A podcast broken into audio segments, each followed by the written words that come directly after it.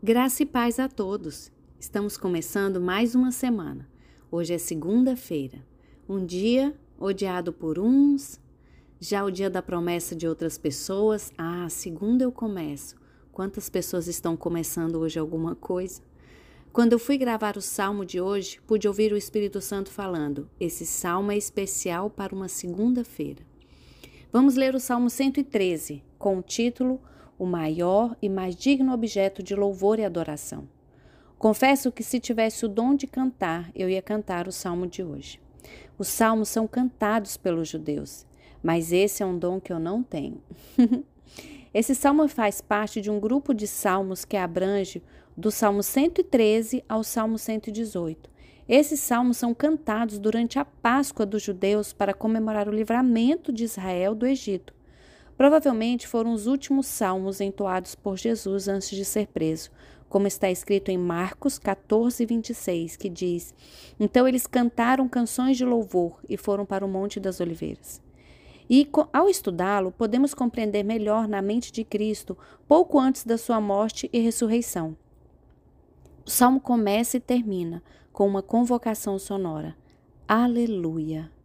Essa expressão pode indicar que Deus deve ser louvado a todo o tempo, desde a aurora até o poente, ou que deve ser louvado no mundo inteiro, assim como está em Malaquias 1:11, pois do oriente ao ocidente, grande é o meu nome entre as nações, e em toda parte incenso é queimado, e ofertas puras são trazidas ao meu nome, porque grande é o meu nome entre as nações, diz o Senhor dos exércitos.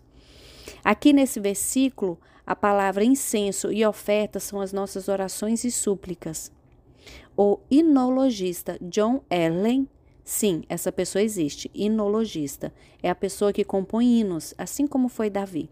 Disse a seguinte frase: O sol que de nós se despede, desperta os nossos irmãos que estão sobre o ocidente, e a cada hora outros lábios proclamam os teus feitos sem igual. Lindo, né? Então vamos para a leitura do nosso salmo. Salmo 113.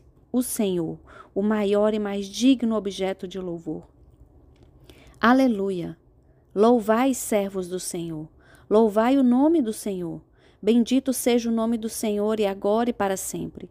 Do nascimento do sol até o ocaso. Louvado seja o nome do Senhor. Excelso é o Senhor acima de todas as nações, e a sua glória acima dos céus. Quem há semelhante ao Senhor nosso Deus, cujo trono está nas alturas, que se inclina para ver o que se passa no céu sobre a terra? Ele ergue do pó o desvalido e do montouro necessitado, para sentar ao lado dos príncipes, sim, os príncipes do seu povo. Ele faz com que a mulher estéril viva em família e seja alegre mãe de filhos. Aleluia! Vamos louvar ao Senhor durante esta semana. Uma semana abençoada para todos. Espero vocês amanhã para juntos lermos mais um salmo. Fiquem na paz.